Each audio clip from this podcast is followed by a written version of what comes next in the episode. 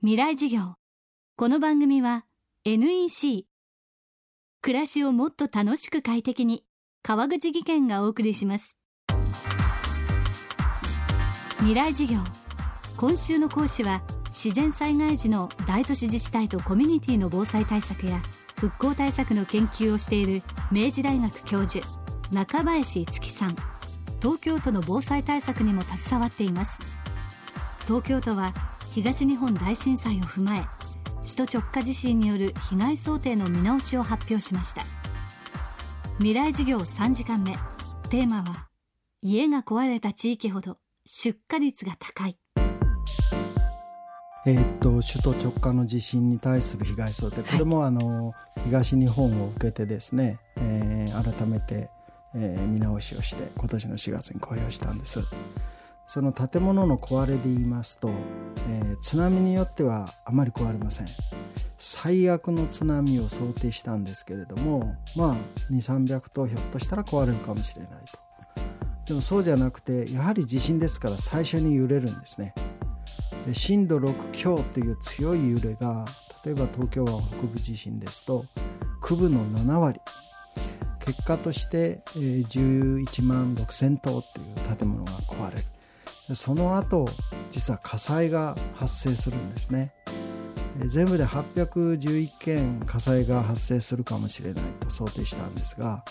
それが順番にではなくてですね最初の15分間で全体の3割だから250件ぐらいの火災が方々から火の手が上がってくる。これを同時多発火災っていうんですけども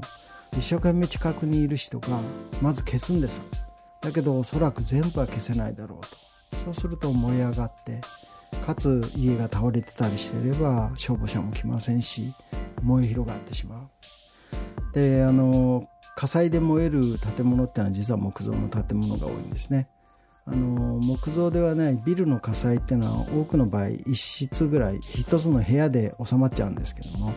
木造の密集した市街地だと一軒の火事が隣隣隣隣とどんどん燃え広がっていくんですね。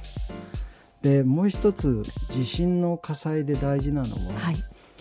家がたくさん壊れたところほど火災がよく起きる、えー、これはもう阪神大震災でもそうでした。したがって首都直下の地震でもですねまず家を壊さない。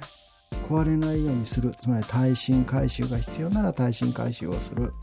もうちょっと古いから建て替えちゃおうって考えておられる方がいればもうなるべく早めに建て替えると。それによって壊れ方が減れば火災自体が減るんですね。出火が。でなぜねあの家が壊れると火災になるか。これ阪神大震災の時に285件出火してるんですけどもで分かってるやつの半分実は原因が電気なんです。家が壊れることによって停電だった電気が戻ってきてでいろんな原因で火災を起こしてしまうで家が壊れてなければ停電で電気戻ってきて火災なんか起きないんですよ。したがって家をまずやはり耐震性を高めておくっていうのが最初の火災対策。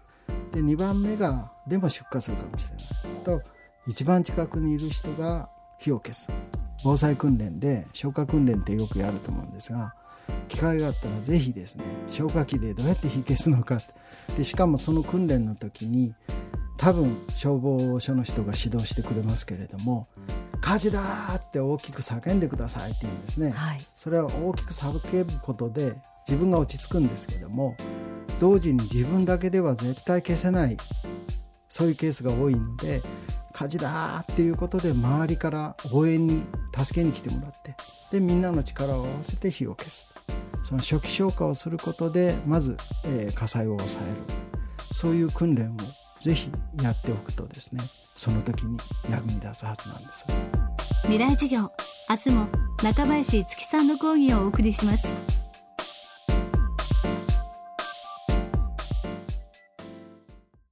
ほらもう落ち込まないプレゼンに落ちたくらいで次もあるって。ただね頑張りは大事。NEC のビジネス情報サイト「ウィズダムはチェックしてる？トップが語る成功秘話からプレゼン力診断まで絶対肥やしになるから。NEC のビジネス情報サイト「ウィズダムで検索。さあ飲みに行くわよ。NEC こんにちは。新井萌です。地球にも人にも優しい OK 網戸で気持ちのいい夏を送りましょう。萌えは網戸でエコライフ川口技研の OK 網戸網戸買うなら OK 網戸未来授業。この番組は NEC 暮らしをもっと楽しく快適に川口技研がお送りしました